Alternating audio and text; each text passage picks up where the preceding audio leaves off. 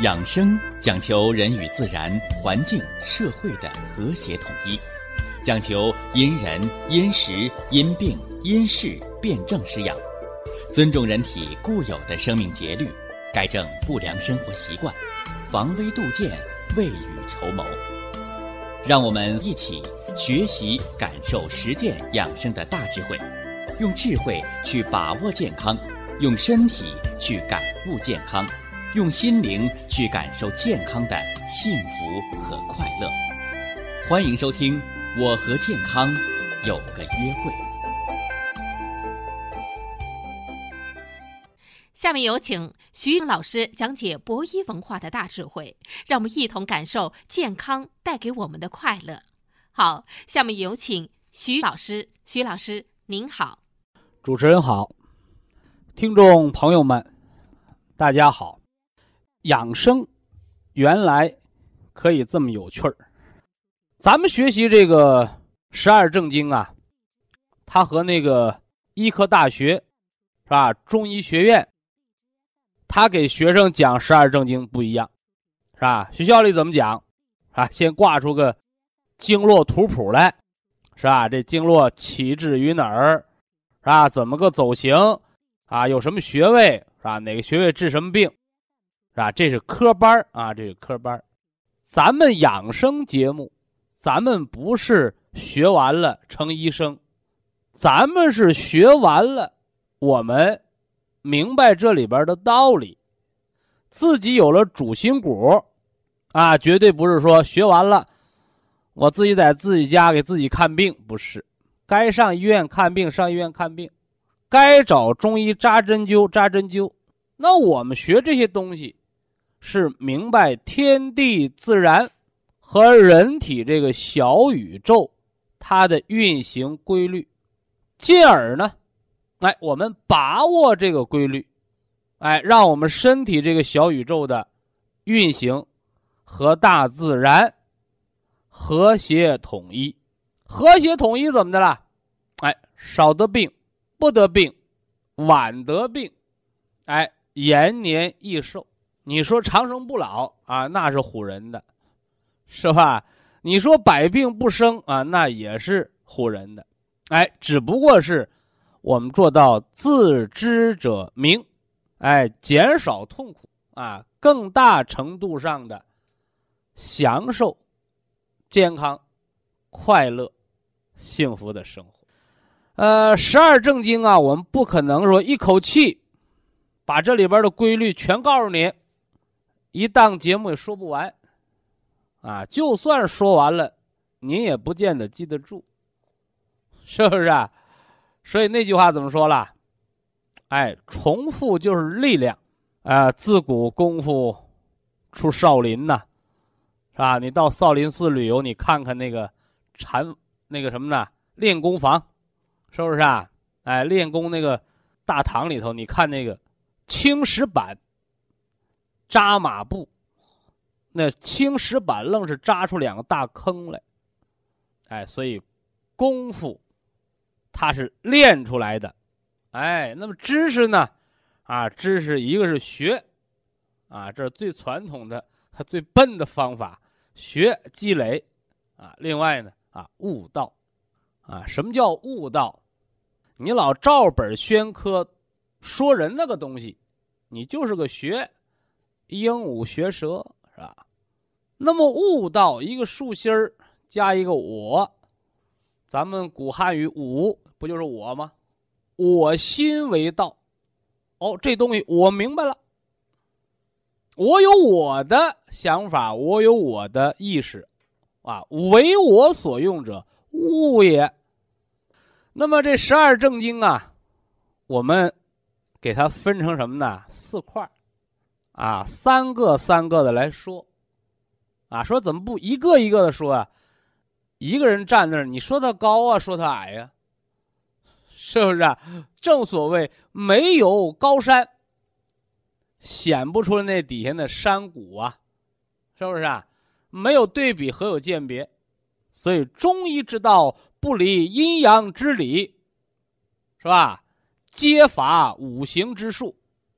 啊，所以这里边的阴阳五行阴和阳是对立统一的，五行是生克循环的。所以说，你单一个好了，我就把这胆经拿出来，是吧？啊，这胆经，啊，十二正经之首，是吧？它是十二正经的开始啊，很重要啊！把胆经保护好，天天按摩，天天敲，啊，你说好就好啊，啊，你凭什么说它重要啊？是吧？你这里边得有道理，啊？为什么说呃属属耗子的人？啊，属鼠的这个人他聪明伶俐啊，你是算命先生啊，你凭什么这么说啊？哎，所以这里头都有它的阴阳之理，所以咱们三个三个的说，哎，它就有对比了，是吧？子丑寅卯，子者是子鼠，老鼠是夜间活动的，啊，夜间活动的，那黑暗里边。两只滴溜溜，是吧？乱转的鼠目，是不是啊？哎，它能窥探一切事物，是吧？它是偷粮吃还是偷油喝呀？所以，一到深夜，万物宁静，哎，那老鼠是他的天下了，啊，他开始跑出来了。所以说呀，你看这个。夜半三更啊，这个阴气这么盛的时候，万物都安静了，这老鼠它活泛起来了，这是什么呢？啊，漆黑的夜里，星星之火，所以这是阴当中的那么一点点阳，所以大家咱们学十二正经养生，第一句要记住的话，哎，第一句要第一句记住的话，子时，你看咱们争取啊。十二正经，咱别多说，咱们说一百句话，对不对？哎，咱们一条经说它个十句八句的，让大家就了解了生命的秩序啊，生命的次序。哎，这第一句话就子时益阳生啊，益阳生，正所谓星星之火可以燎原。请问，这星星之火？是火塘子里边红红火火那一点火呢，还是无限黑暗当中那一点火呢？啊，答案是后者。所以这个子时，你说它是阴是阳啊？大家讲了一个误区，是吧？这好多人这个学养生啊，结果地摊上买盗版书，甚至有的以讹传讹，打着养生的旗号。半夜三更起来点穴按摩，半夜三更起来敲胆经，是不是啊？半夜三更起来喝中药，我送您一句话：故弄玄虚，中医治病不分阴阳，伸手便错。你看，我刚才讲了，让大家记这句话：子时益阳生。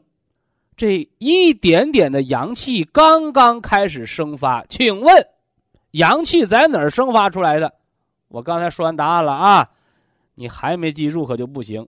它是在无限的黑暗当中生发出来的这一点阳气，而这无限的黑暗当中叫什么？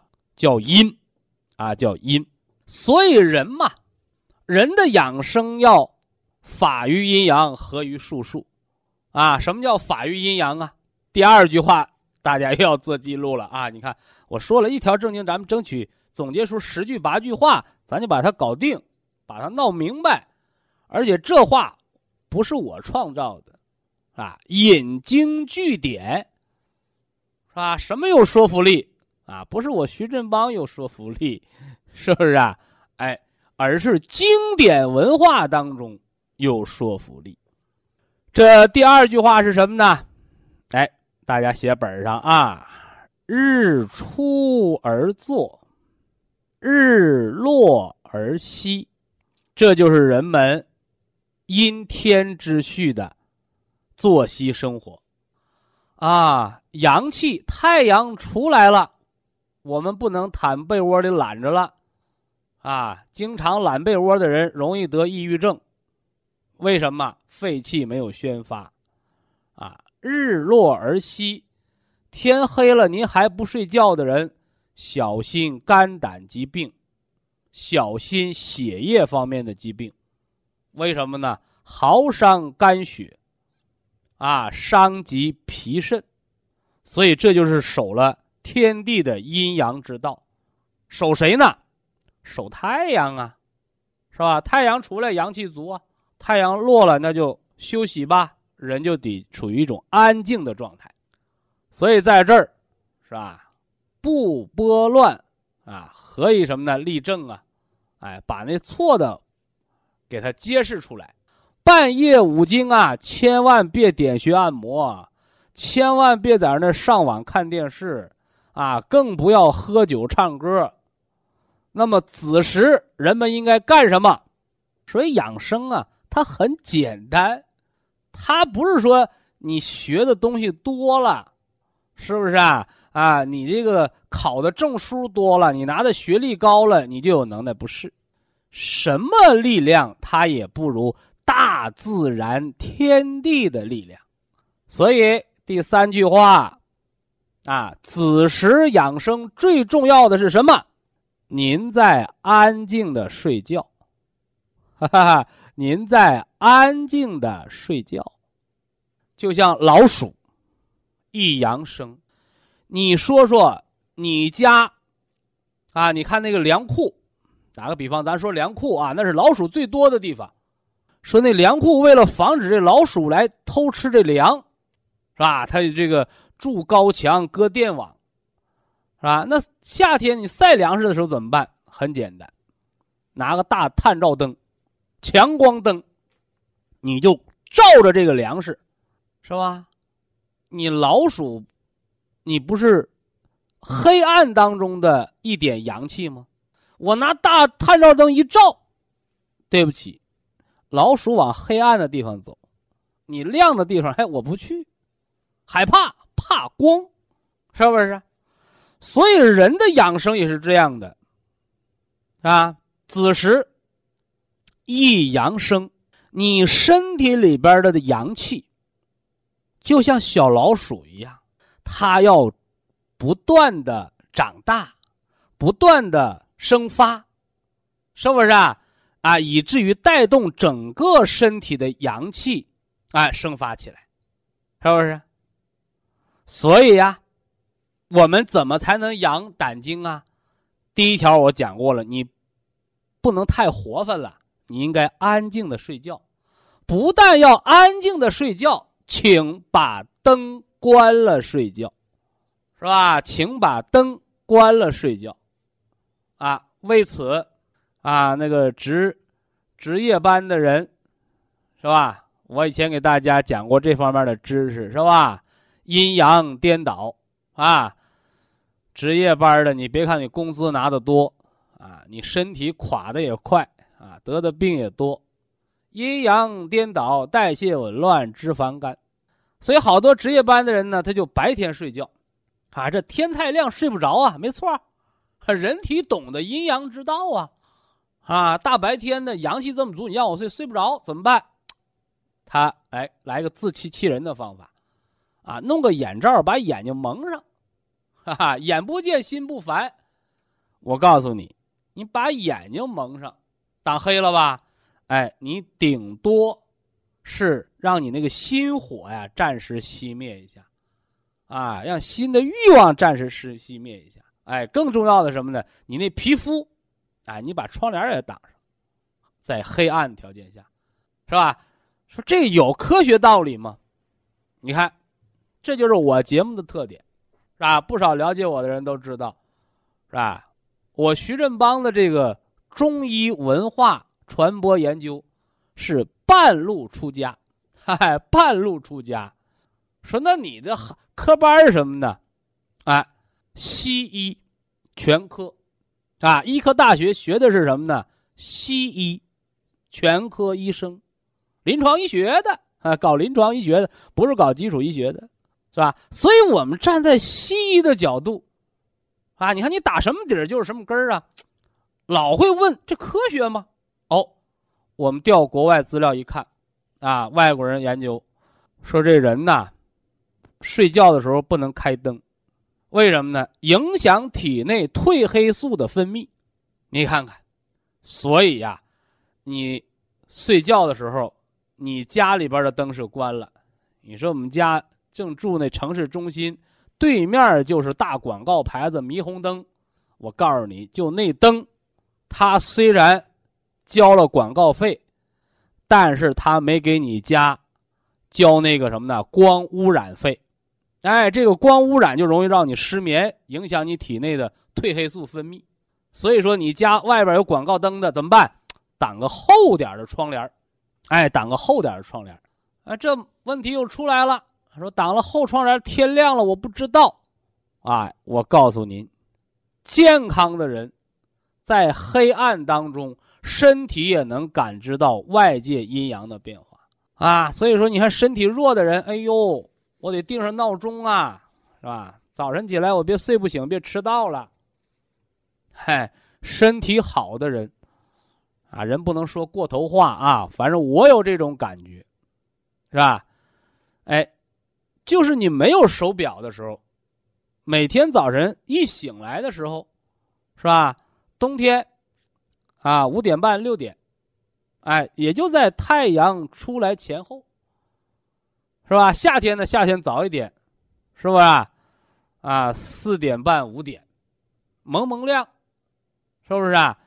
哎，睁开眼睛，你再把窗帘一拉开，哎，正好那个朝阳就能照进来，是不是啊？所以我给大家讲过呀，啊，买房子，是吧？我们为什么要南北通透啊？为什么能看到朝阳啊？啊，我们不要买那个只有北面没有南面的窗户，天天看不见阳光，对不对？哎，这样自然环境的变化。它实质上潜移默化，无处不在，它影响着你身体内的变化。因为咱们最近呢在讲这十二正经，我们先讲概论，是吧？先教您一种啊，从医入道，是吧？通过学习医学知识，了解天地自然变化的规律，通过。哎，熟悉、回忆天地自然变化的这个规律，进而去解析身体的健康的规律，这是相辅相成的。这叫方法论，是不是啊？你会一种方法，比给你两块钱、给你两片药重要，是吧？人别贪便宜啊！我发你俩膏药，我送你两贴膏药，你这膏药是干什么的呀？对我有用没用啊？啊，别贪这个小便宜，你要明白这里边的道理。所以这是胆经养生啊，胆经养生。睡觉的时候要在黑暗的环境下睡觉，让阳气这一阳能好好的生发起来。那么第四句话啊，第四句话，胆经啊，胆为中正之官。胆为中正之官，我们常说肝胆相照，肝胆相照。那肝是生产、制造胆汁儿的，通过胆管送到这个胆囊这儿存着，是不是？啊？哎，那么人肝闹点什么毛病，生点什么气，肝不受伤，都是先这胆受伤。哎，结果呢，有的人胆囊发炎了，胆囊结石了。是吧？甚至胆生脓肿了，怎么着？一刀把这什么呢？把这胆给切掉了。啊，有的人吸收了血的教训，牺牲掉一个胆囊。哎呦，我得改脾气哦，是吧？我得早睡觉，少喝酒哦。啊，改了错，那肝儿保住了。哎，有的人认为，嘿，啊，壁虎断尾呗。是吧？我闯个红灯，你罚完我钱，咱俩两清了。下次我接着闯，我有的是钱，我够你罚。下次你闯红灯，你碰着的是大货车，你再看看，那个不要钱，要命。所以呀，借助这一档节目，给收音机前所有的无胆英雄，啊，那些手术开刀，你已经摘掉了胆囊啊，已经形成了胆囊手术后慢性营养不良综合症的朋友，我给您提个醒，请您关爱您的肝脏。啊，请您关爱您的肝脏。为什么？因为您就一个胆囊，原来肝犯错误有胆囊这中正之官给他担着呢。啊，你可以把它切了，你还有一个什么呢？退步的地方。现在没胆囊了，下次病在肝的时候，你能切肝吗？切不了肝，那就要命。哎，所以这是肝胆相照之间的关系。那这儿既然说到了胆是中正之官，这个中正之官呢，有的古书上解释，啊，它就相当于这肝的一个副官，啊，副官相当于办公室主任、秘书给你办事儿的是吧？哎，哎，处理闲杂事务的啊，副官啊。呃，也有人解释呢，说这胆囊啊是肝的先锋官，啊，在前面冲锋陷阵的、抛头颅洒热血的，啊，这两种解法都有啊。但是说白了，啊，你这胆好不好，绝对不是胆囊自己作死，啊，一阴一阳为之道，五脏六腑当中，肝胆相照，肝为内脏。对应的这个阳，这个腑是胆囊。以下是广告时间。博一堂温馨提示：保健品只能起到保健作用，辅助调养；保健品不能代替药物，药物不能当做保健品长期误服。胆叫足少阳胆经。是吧？什么叫少阳啊？啊，阳气当中，它是最小的，啊，叫少阳啊，少阳。那比少阳大一点的呢？二阳是什么？二阳是阳明啊。比少阳和阳明更强大的那个阳气呢？阳气最强那个老阳，那个老阳啊，老阳是太阳。啊，阳中最强的那是太阳啊，这是阳啊，五脏为阴，六腑为阳嘛，是吧？那么肝者将军之官，叫逐厥阴肝经，是吧？逐厥阴肝经啊，有不少朋友说，是不是肝脏都倔呀？哈哈，和那个倔两个概念啊，这也是阴阳的次序。啊，阴里边它也有阴阳的次序。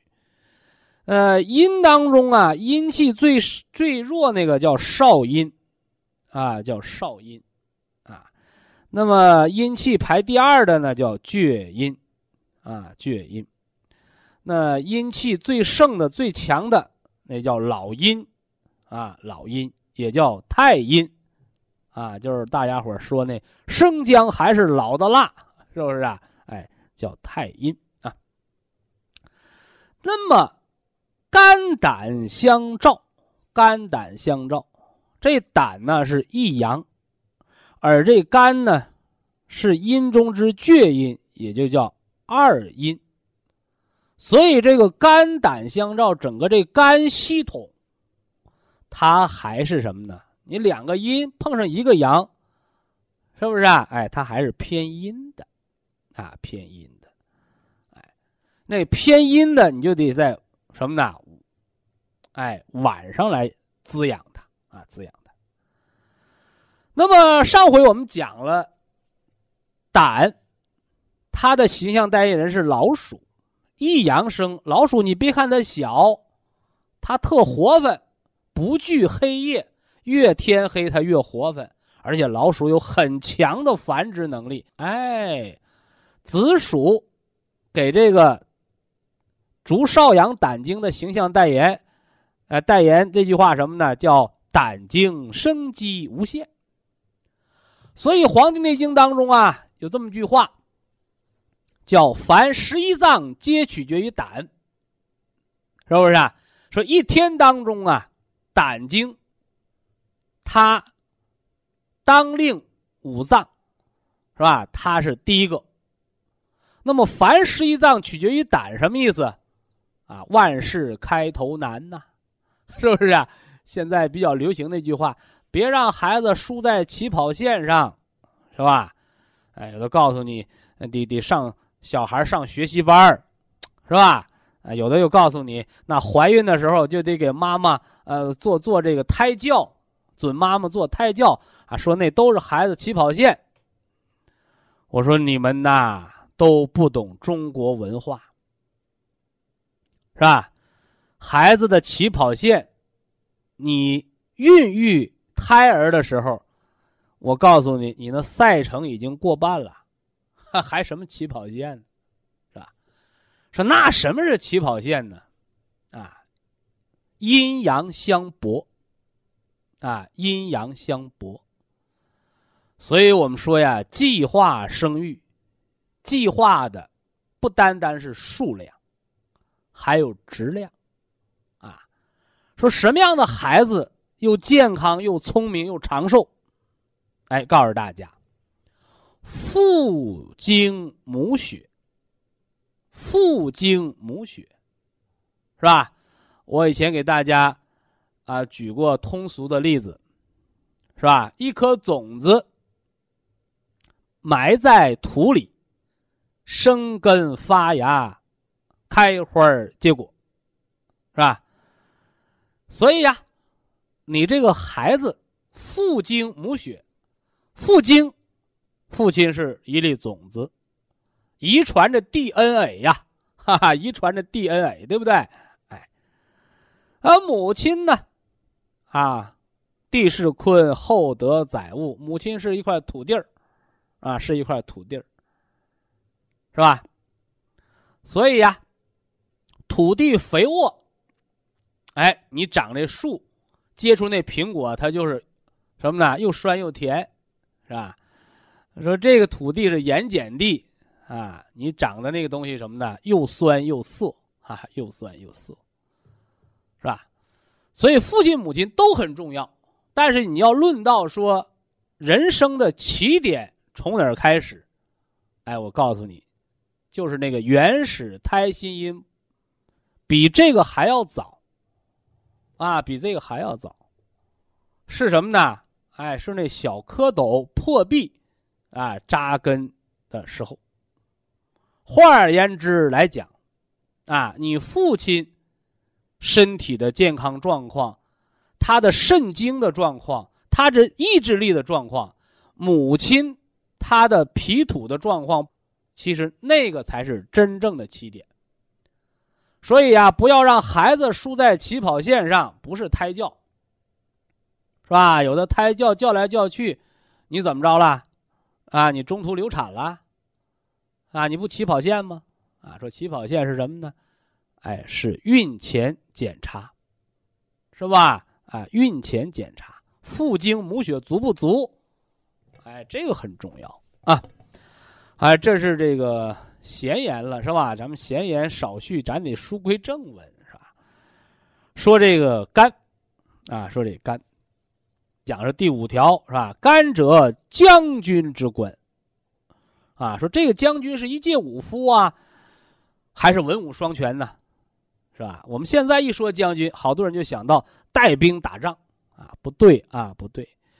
因为这个“甘者将军之官”是源自于那个《黄帝内经》里边原文的话啊，所以《黄帝内经》那个时代，什么叫将军啊？那了不得，啊，那是相当于大元帅啊，相当于大元帅，能文能武啊，运筹帷幄之中，决胜千里之外。所以呀，这个“甘者将军之官”，他是人能力的体现啊，他是人能力的体现，是吧？那么肝藏血，啊，肝者将军之官，藏血，是吧？说这将军怎么还管仓库保管员呢？那可不是仓库保管员，啊，那是啥呀？啊，那是国家财政部，是不是？啊？国家的一切钱粮都他说了算。啊，说那不对呀，肝藏着血，肝还主生发，是吧？你肝藏着血，是吧？你是财政部啊，你管着银行的钱，这钱得用到该用的地方。所以说，你看，肝藏血，肝主生发，肝藏的血不是给肝儿自己用的，是给五脏六腑、四肢百节，是给全身的生命来用的。啊，所以这个大将军了不得，啊，这个大将军，这个要宰相肚里能乘船，啊，他得大，你肝藏血呀，所以说你像那个胆一样。你也用老鼠作为他的形象代言人，他能藏多少？啊，所以那个年代，啊，人们常见到的说肚子最大的，啊，肚子最大的东西是什么？是老牛啊，是不是啊？老牛的肚子最大哦，最能藏，是吧？啊，不但藏，你还得生发呀，啊，还得生发呀，是吧，哎，这老牛勤勤恳恳。啊，能干活而且这老牛啊，它不毛躁。啊，不毛躁，你不像啊那个什么驴呀、马呀，是吧？你看那马拉个马车，跑跑挺好，一遇到人多惊了。所以说，这个牛它是很稳重、很踏实、很有后劲。所以呀。叫甘者将军之官，用牛来做他的形象代言人，是吧？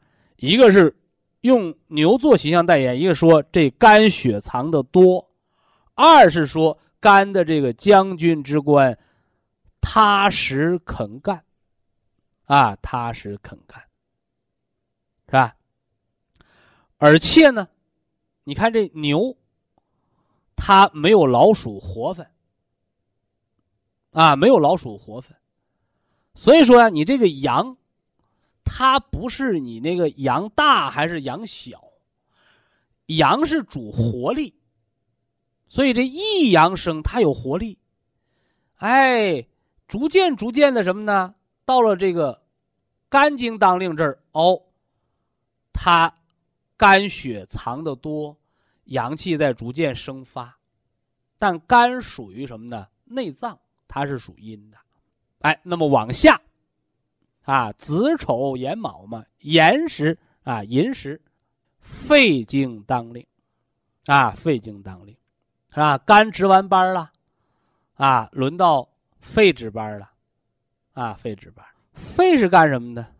啊，肺五行属金，它的形象代言人是。下山的猛虎，啊，下山的猛虎。那么肺，肺为太阴，啊，手太阴肺经，啊，手太阴肺经。肺主人身之皮毛，肺者相父之官，肺经，它是起到气血二次输布的作用，啊，气血二次输布的作用。所以《黄帝经》当中说了什么呢？叫肺朝百脉，啊，肺朝百脉，这个朝什么意思？哎，就古代那上朝朝见，你可见肺的地位也是相当高的，是不是？哎，这个大家可以把它当第六句话把它记上，肺朝百脉。那这里呢还有一个知识啊，就是人有上中下三焦，啊，上中下三焦，上者心肺。啊，中则脾胃，是吧？啊，下呢？啊，下者为肾，啊，下者为肾。说讲这儿怎么还插播了这个三焦的界限呢？上焦如雨雾，什么意思？就是上焦心肺，心脏把气血输布全身，而肺主气，肺肺主气。肺呢又进行了气血二次输布，除了大的血脉通完之后，小的血脉、皮肤、毛窍，哎，这气血也输输布过去了。而这个气血输布不是通过这个大血管脉流过去的，它怎么的？通过气带过去的。哎，就像那个雨后出现彩虹了，那个雾气一样，把它气血输布过去，所以上焦如雨雾。那中焦呢？哎，中焦如酿酒。什么叫中焦如酿酒？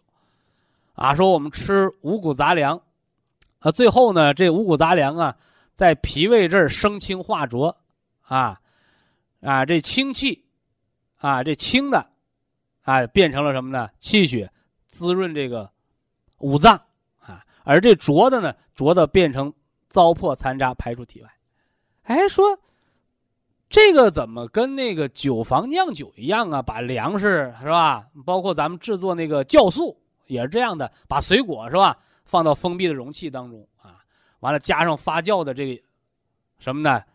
发酵的这个这个酒曲，哎，一段时间你是蒸啊，你是煮啊，你是外边加温呢，怎么怎么着？哎，那个里边产生了丰富的化学反应之后，那流出来的精华叫酒。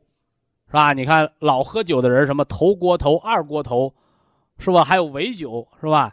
你刚喝出那酒很浓重啊，你到后来那个酿到最后了，那酒就相对比较淡了，发酵没那么剧烈了。所以人生啊，我们吃五谷杂粮，化成我们的气血，后来呢，我们改出小便，排出糟粕，这人也跟酿酒似的，是不是啊？哎，在体内经过发酵，生物酶的作用，你看。精华被吸收，糟粕被排出，所以人生也是在酿酒。那么下焦如绝毒，什么意思啊？肾和膀胱这下焦叫相当于下水道 啊，相当于下水道，啊，把废水，你酿酒酿酒，你是精华是酒，那还有糟粕呢，还有糟粕呢，是吧？废的东西排泄掉啊，排泄掉，这是人的上中下三焦，上焦气血输布，中焦生化气血。下焦排除废物垃圾，那么这个肝脏，它作为人体最大的消化腺，它在中焦和脾胃相合生化气血，而肺呢，肺在上焦，肺朝百脉，这气血首先都到肺这儿，完了肺进行二次气血输布，而这个时辰在什么时？在寅时，按普通的小时来算，就是早晨的。三点到五点，啊，早晨的三点到五点，但是我说这小时是北京时间，哎，不单是北京的时间，还是告诉你是北京春秋这个时间，哈 哈，北京春秋这时段。所以啊，我们一说时辰，时辰，好多人就简单的认为啊，时辰就是两个小时，平时说的小时呢就是一个小时，所以一个时辰就等于俩小时。这你只说了它的这个长短，但是时辰对应的点儿是不是你对上北京时间就对了？不是。时辰时辰，这时是时辰，长短，而这辰是星辰，所以日月星辰的变化，是吧？春去夏来，是吧？寒来暑往，春夏秋冬的变化，日出日落的变化，所以我们看时辰。古代人那时候没有手表，没有电子表，没有闹钟，他们就看星辰的变化，啊，看日出日落的变化，包括那个古代的计时器，一个大石板上，是吧？立个这个什么呢？立个针，看这投影，叫日晷呀。它也是看你这个，这个什么呢？中间这个指针，它在石板上的投影的长短。它都标志着阴阳的变化。你包括现在，现在是吧？大家看日晷和咱们那个二十四节气对照，它也是反映阴阳变化的啊。所以时辰千万不要拘泥于手表，一定要注意什么呢？手表只是一个参照啊。你不要我这一讲哦，我说寅时是三点到五点啊，是人们在沉睡的时候，冬天。秋天大家听着都很满意，还说夏天，哎呦，我那个三五点钟就醒了，啊，徐老师你不讲过吗？说这个寅时啊，人一定要在深睡眠当中，啊，人到老了呢，三五点钟就睡得比较轻了，是吧？睡得比较轻了，但是不能起床，是不是啊？因为你肺收敛的东西少了，气血流着输布全身的也不足了，而且中青年人啊，三十多岁、四十多岁。你如果天天三五点钟就醒，说明肺容易出现细胞的环境的恶化。啊，好多人听完这个就开始担忧了，啊，这个不必担忧啊，它有春夏秋冬之别。那么肺脏，它为什么用猛虎作为这个手太阴肺经的形象代言呢？哎，猛虎下山，啊，猛虎下山，是吧？虎有什么作用？大家一定要注意啊！你看，我们常说放虎归山，放虎归山。你这个虎啊，搁动物园笼子里边养，它就是个大猫，对不对？只有这个虎啊，你到了山林当中，它才是山中之王。所以呀，你虎要掉水里呢，叫虎落平阳被犬欺，是吧？你你虎落到水里头了，是吧？平地里头了，你可能几条狗还把这虎给掐死了呢，叫虎落平阳被犬欺，这是啊有古语为证的，是不是啊？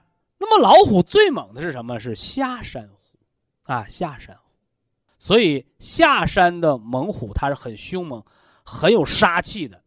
所以这儿又来了，人一天当中，一天当中最寒冷的时候是什么时候？哎，老百姓啊，特别有过这个什么呢？农村生活的，你城里它不明显是吧？城里人他都上班啊，他不涉及农活，他野外活动的少。是吧？哎，有过农村生活经验的人都知道，早晨的凌晨三五点钟，叫鬼呲牙的时候。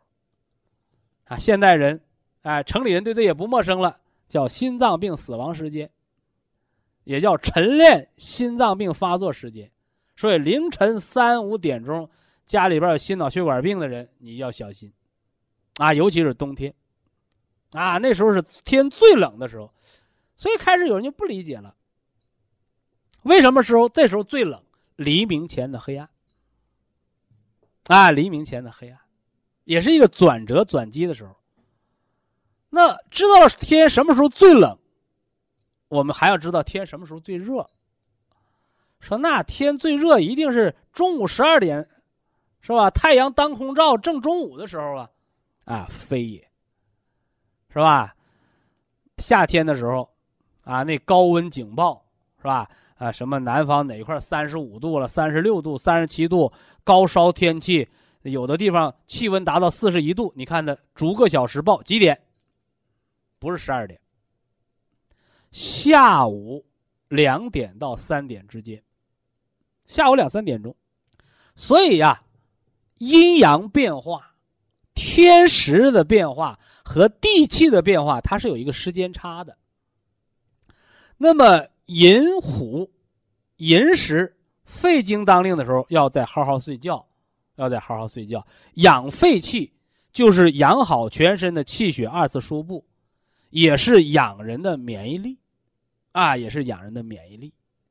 那么过了寅时，那你看都是一表一里嘛，手太阴肺经，是吧？那对应的府呢，就是手阳明大肠经。啊，手阳明大肠经，这大肠经是传导之官，啊，传导之官，传导是干什么的？传导就是排除废物垃圾的。非常感谢徐正邦老师的精彩讲解。下面有请打通热线的朋友，这位朋友您好。您好。啊，你好，那个呃，徐老师，你好，你好。哪里听众？哎，我是陕西的。陕西，嗯。啊，我听你的讲讲的好狠，我差么我讲都知不道你啥时开始讲的，偶尔才听到的。那就知不道，告诉你，我早在二零零二年的八月就在西安讲了五年。哟，都知不道。后来呢，咱们一零年又。哎，零二年。嗯。哟，我这是偶然听到了，我这么就听你这，我先听其他的知不道，后来。后后来，您老不客气，直接说问题啊！对对对，哎，我我老头儿呃，腰呃也腰椎，呃，我也腰椎，呃，人家那个做个我我叫个拍个片子，人家说是，呃，我也也腰椎那个呃变形性压缩，腰胸十二椎体压缩性的骨折，这个是腰椎退行性腰椎压缩性骨折。哦，腰十二。胸十二椎起压缩性骨折，腰个针是就比那右些头，右老人家右，你多右头多大年纪？嗯，呀六十八了，我说你这个毛病啊，就比那些得腰托的毛病的人重一倍。哦，为什么呢？腰托的那个人是腰椎间盘那个软的，软的椎间盘关节错位，椎间盘突出压迫神经，明白吧？嗯嗯嗯嗯就，相当就相当于门坏了，哦而你这个椎骨压缩性骨折压扁扁了，哦，就相当于什么呢？这这个间隙不同程度变窄，啊，对，狭窄了，门门框都坏了。嗯你说门坏了吧，我可以修修门。你说嗯门框坏了，你光修门它顶用吗？嗯，所以椎间盘坏了，它是筋坏了。那这么咋办呀？你这我有压缩性骨折，叫骨头坏了，嗯是吧？所以你这个不能锻炼哦，那叫个进腰带的，剪个那个腰啊，带这，叫护腰，它防止你篡位嘛，对吧？这个人家说是叫嗯那个呃，人家说是以后都瘫痪了，要么是在黄石所以我刚说了，我说你别锻炼，还不锻炼，不敢锻炼。你那个腰椎骨椎骨都压扁扁了，哦，你在锻炼，你什么走啊、蹦啊、跳啊，一不小心再摔跟头骨折了，妈呀！那不成截瘫了吗？哦，所以这个那是现在用啥办法？用啥办法？我给你呀、把这些危险的事儿先告诉你，避免了，我再告诉你怎么好啊。对对对因为，你老想好病，你就去锻炼，结果越锻炼越重。你想好病，你去按摩，一按这块儿没按都压缩性骨折，那边一使劲儿又压缩性骨折，咋整？看看，那这个病怎么怎么来恢复啊？嗯首先，咱们得补骨。嗯，不骨，哎，这骨头为什么会压缩？因为这骨头没有弹性了，嗯而且这骨头又松又软，就跟那蜂窝煤烧完了，一踩踩扁了一个道理。哦对，怎么？把你这蜂窝煤给你恢复成那个钢筋混凝土啊？嗯哎，一个是吃杜仲骨碎补，嗯，它就是补骨的。对，完了配上那个软骨素，嗯，软骨素，软骨素是增加骨头弹性的。对。哎，这俩结合起来，它就是给你骨头增加营养了。对，那么说不能锻炼，我也不能老在家躺着呀，怎么办呢？嗯，在家练爬，爬，就是四脚着地呀、膝盖和手拄在床上。嗯你家要是地板，你铺个被，嗯，它不硬吗？别把膝盖再硌坏了。呃对，就是你骨质疏松，它不是一根骨头疏松了，呃只要是腰椎就是它它你是现在腰椎压缩了，啊，腰椎压缩，那其他骨头也都都受就你的骨头都是比较酥的。啊 你的腰椎为什么压缩？因为这款是大梁骨，啊，对，大梁，它对对对盛着大梁呢，你别的地方没撑死了盛这么大分量，所以没压坏。对对对，那么我让你铺个被，在家里嗯地板上啊、床上啊练爬，练爬四脚就跟小孩七八个月那么四脚着地那么爬。哦，你原来是一根大梁骨承受你全身这个分量，对吧？啊啊你现在呢是四个四四肢胳膊腿儿嗯分散了这个力量，对，而且你那个腰椎原来是竖着给压扁的，嗯嗯我现在让你爬的时候是横着的，嗯。像老猫抻抻懒腰一样，是不是在哦对横位拉伸呢？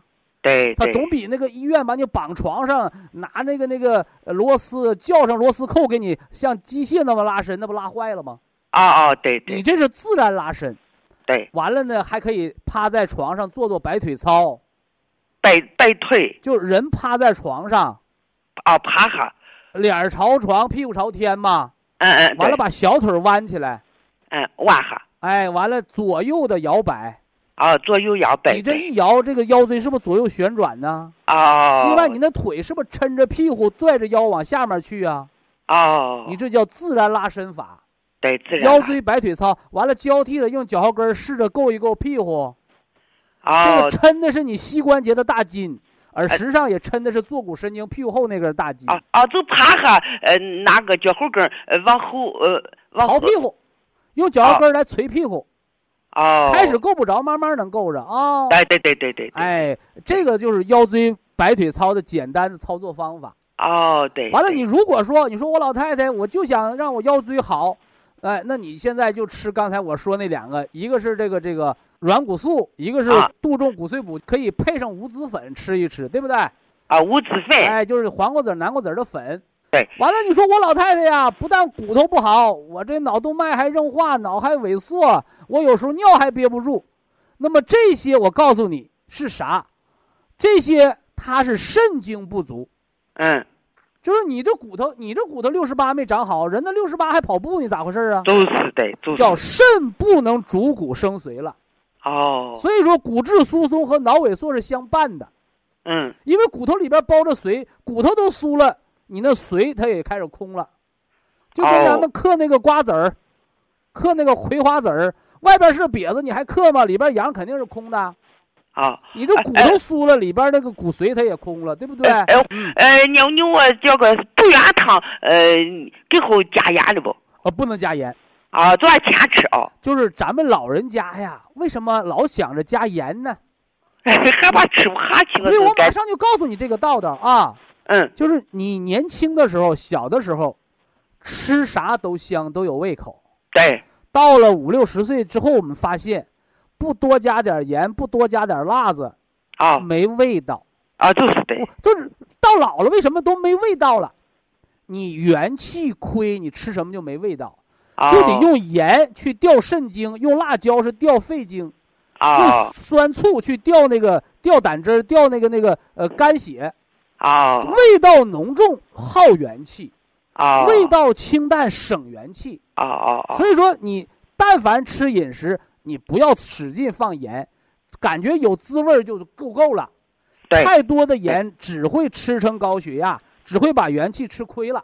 对对所以喝保元汤不能放盐啊。对，可我问你，我二年也是腰椎，我说是这咋弄嘛？三十几岁、四十几岁都是腰椎，这都一下花了几万了，啥都做不成。他那个腰椎和你那个腰椎不是一档子事儿，对对他那是软组织损伤的椎间盘儿，对，你老这是大梁骨门框对压扁扁了。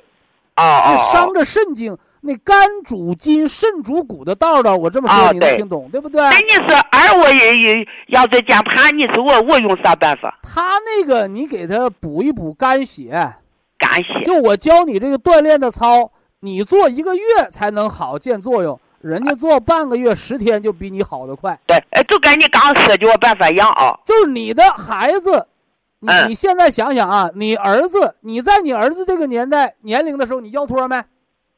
呃，我那个没啊，，对呀、所以说你在你儿子这个年龄没腰托，你六十八腰椎压缩性骨折了。嗯，那你儿子要是不好好的补一补肾精，养一养元气，养一养筋，他到你这年龄他会变什么样？哦，一敢，想吗？对对对对 所以他的身子骨不如你当年。对，叫他就是早早早早也就吃我呃，哎，不是什么药物、什么手术能给你弄好，是你的筋骨能不能被肝肾养好。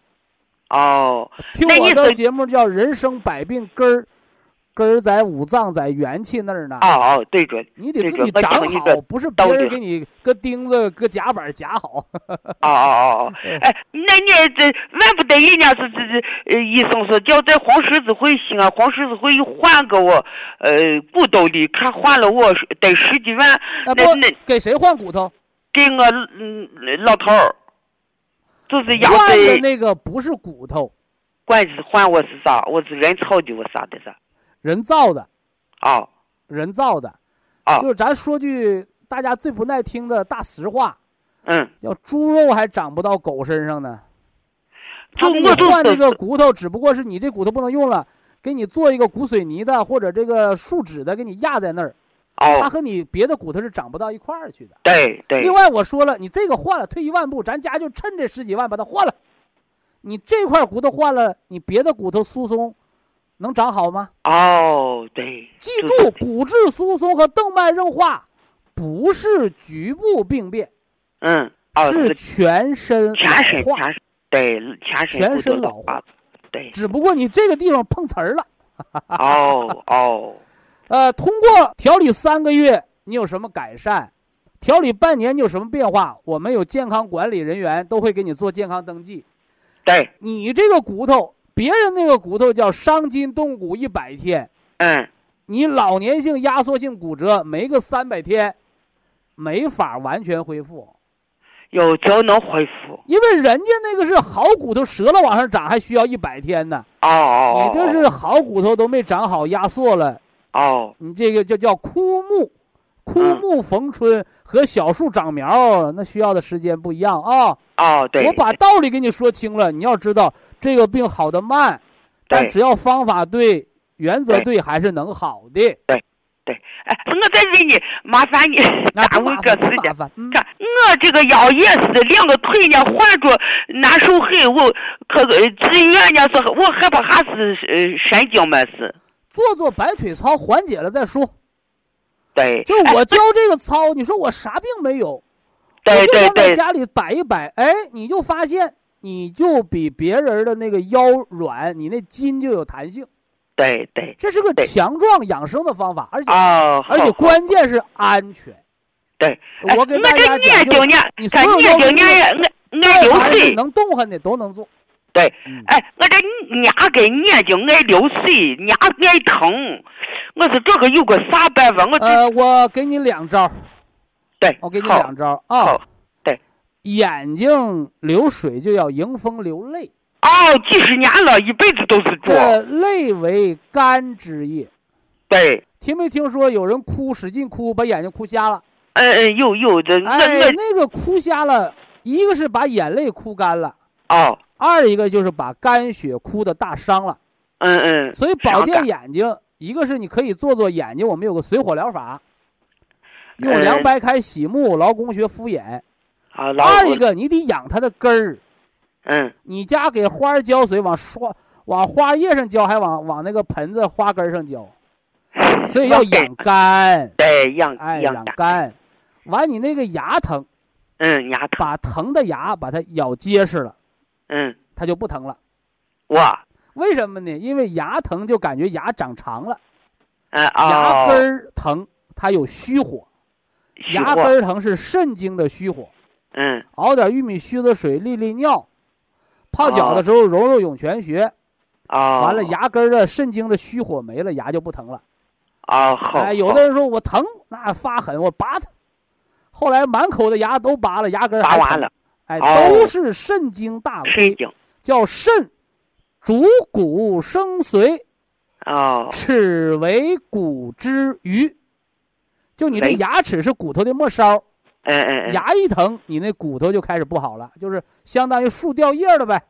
哦。而这树根是肾，树干是骨头，树叶是这牙。对对。明白了吗？对，明白。老爷子老太太牙掉光的，我告诉你，你骨头都不好，肾都不好，树叶掉光了。所以中医文化，你学着学着就很筋道。嗯嗯，对。你学着学着，这个病就不慌了。嗯，你讲好很。那就来日方长，咱们以后找机会再聊啊！对对对对，好好好，再见，老人家啊！好，非常感谢徐正邦老师，我们明天同一时间再会。